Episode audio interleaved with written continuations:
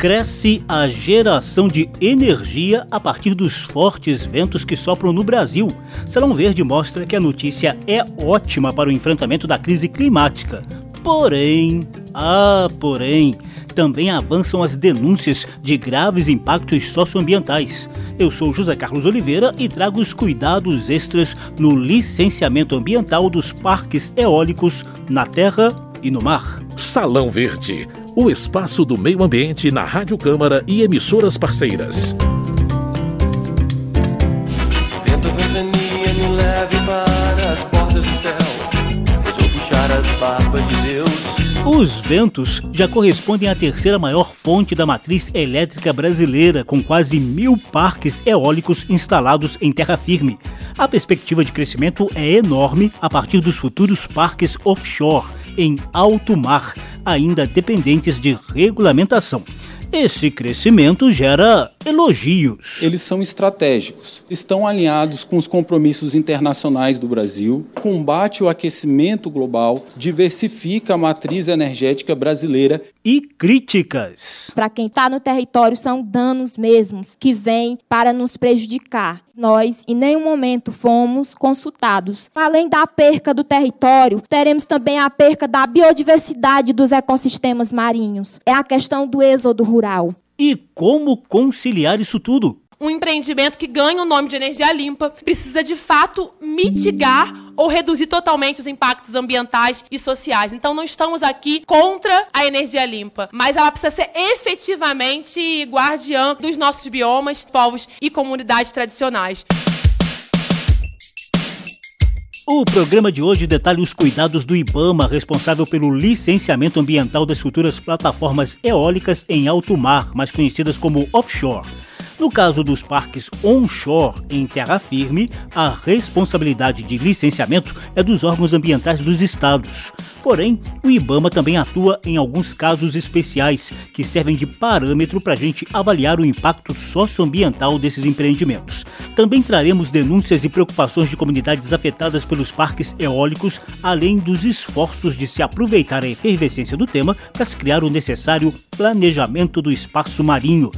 Todos esses debates rolaram em recentes audiências na Câmara dos Deputados.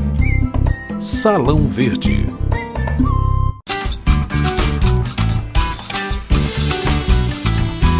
A gente começa com a visão do IBAMA. O órgão federal não tem influência na maioria dos quase mil parques eólicos que já marcam os cenários de várias cidades do Nordeste e do Sul do Brasil e estão subordinados à fiscalização estadual. Nos chamados parques onshore, ou seja, em terra firme, o IBAMA só licencia os empreendimentos em áreas limítrofes de estados, em zonas de fronteira ou por decisão judicial, e problema é o que não falta, segundo o coordenador geral de licenciamento do IBAMA, Edmilson Maturana. Diversos desses empreendimentos foram licenciados sem as melhores práticas para diminuir o impacto de ruído, o impacto do sombreamento ou mesmo a busca de alternativas locacionais para as estruturas. Engenheiro ambiental do IBAMA, Breno Bispo, dá detalhes mais específicos da avaliação dos impactos dos parques eólicos em terra firme. Ele analisa cada estrutura com seus impactos tem o aerogerador, as linhas de transmissão e as vias de acesso que são necessárias para o empreendimento. Com isso, vai causar impactos ambientais, que é o sombreamento, o ruído e a, a supressão de áreas que são de relevante interesse ecológico. No Brasil, a gente adota para avaliar ruído geralmente por limites de 40 decibéis em áreas rurais por um período diurno e 35 noturno. Só que a gente considera que essa metodologia não é muito adequada para avaliação do impacto sonoro. Então o IBAMA, ele adota uma diretriz que é mais rigorosa, que é do Banco Mundial, que define que o incremento máximo do receptor vai ser de 3 decibéis, independente do limite de ruído estabelecido pela norma NBR. A gente faz também um estudo de modelagem que tem como objetivo avaliar o sombreamento que vai ser causado por esses aerogeradores. A gente faz uma seleção dos aerogeradores menos impactantes. No quadro a seguir, você vai conferir a energia eólica em números, além de um brevíssimo histórico do setor. Geológicas. Novidades e curiosidades sobre a dinâmica do planeta e da natureza. Geológicas.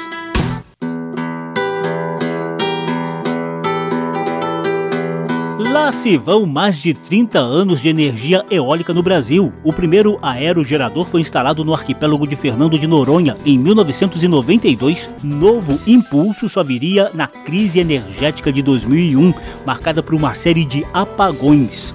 Uma das soluções foi o ProEólica, Programa Emergencial de Energia Eólica, substituído depois pelo ProInfa, Programa de Incentivos às Fontes Alternativas de Energia Elétrica, criado por lei federal em 2002. O Brasil conta hoje com cerca de mil parques eólicos em 12 estados. Quase 10.200 aerogeradores respondem por 26 gigawatts de capacidade de energia instalada. A energia vinda do vento corresponde a 13% da potência gerada na nossa matriz elétrica, atrás apenas das hidrelétricas e das termoelétricas. A contribuição para o enfrentamento do aquecimento global é evidente. Por ano, a energia eólica evita a emissão de 35 milhões de toneladas de CO2 na atmosfera.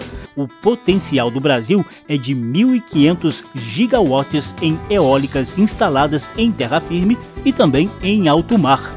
Esses dados são da Agência Nacional de Energia Elétrica e da Associação Brasileira de Energia Eólica. Geológicas. Novidades e curiosidades sobre a dinâmica do planeta e da natureza. Geológicas. Salão Verde, o meio ambiente nos podcasts e nas ondas do rádio. O programa de hoje trata de evidentes benefícios, mas também de impactos da expansão dos parques eólicos. A gente já falou dos problemas socioambientais que os aerogeradores provocam em termos de ruído e sobreposição em terra firme. Os empreendimentos offshore em alto mar são bem recentes e só começaram a ser discutidos pelo IBAMA em 2017. Hoje, existem cerca de 100 projetos offshore em análise. O coordenador de licenciamento ambiental do IBAMA, Edmilson Maturana, explicou como o órgão lida com essa novidade. A gente tem uma grande preocupação, não só na adoção de técnicas nesse licenciamento, de medidas de mitigação e compensação que venham a colaborar para a preservação e a conservação da biodiversidade, mas também com as comunidades tradicionais e com o turismo da, da zona costeira. Né? Breno Bispo, que é coordenador geral substituto de licenciamento do IBAMA, citou dificuldades e desafios na conciliação ambientalmente sustentável de diferentes atividades em alto mar. O chamado planejamento do espaço marinho é fundamental nesse processo. Tem determinados monitoramentos que eles precisam ser realizados por cinco anos para ser apresentado pelo IBAMA. E agora a gente está na questão de discutir como vai ser feito a gestão desses impactos. Então, a estrutura desses aerogeradores tem concepções diferentes que são mais ou menos impactantes para pesca, para ruído, para profundidade do leito marinho. Você tem a disputa territorial entre os próprios parques eólicos eólicos e os outros usos que você tem da área. Tem navegação, exploração de petróleo, pesca artesanal, rotas de navegação. E para isso tudo é necessário fazer um planejamento marinho que, a princípio, não é papel do IBAMA fazer, mas que, se nada for feito, este conflito vai ter que ser solucionado na esfera do licenciamento ambiental, que é o que a gente não deseja. A gente espera que tenha um órgão colegiado que realize o planejamento espacial marinho e, com isso, vários impactos, como poluição visual, emissão de ruído, conflitos com áreas, áreas de pesca sejam solucionados neste momento.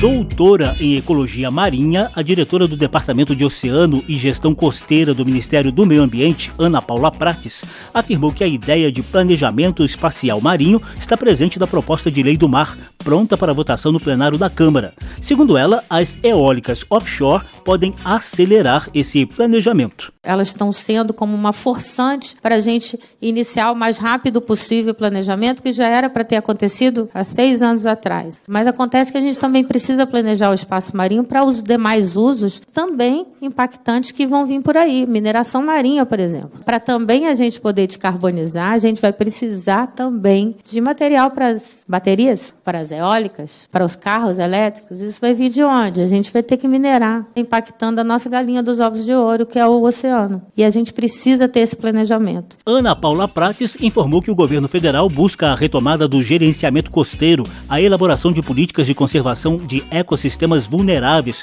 como manguezais e recifes de coral, a ampliação das unidades de conservação marinhas e a inclusão de metas costeiras nas metas voluntárias do Brasil para a mitigação das mudanças climáticas. Tudo isso inserido em contexto de descarbonização, de redução de poluentes em todos os setores da economia. O grande seguro de vida do nosso grande regulador climático, que é o oceano, é a transição para o zero carbono. Então, isso é muito importante a gente entender por que essa corrida toda pela descarbonização, que é urgente, é para ontem, já deveria ter acontecido, né? Salão Verde. E o que dizem os deputados e deputadas?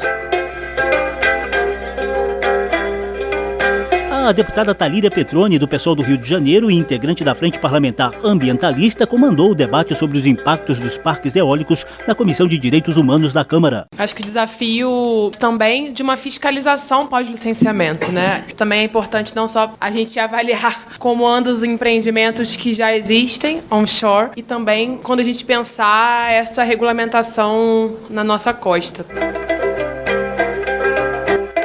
O deputado Bacelar do PV da Bahia acaba de apresentar projeto de lei para fazer com que as geradoras de energias eólica e solar paguem compensação financeira diante das mudanças expressivas que provocam na paisagem dos municípios. Já o deputado Danilo Forte, do União do Ceará integrante da Frente Parlamentar de Recursos Naturais e Energia, é entusiasta da proposta que regulamenta a geração de energia elétrica a partir do vento que sopra em alto mar. Poderá dar segurança jurídica para o investimento e, ao mesmo tempo, ser um alavancador da economia, diminuindo, inclusive, as desigualdades regionais e dar ao Ceará, principalmente, um protagonismo nessa mudança da economia nacional.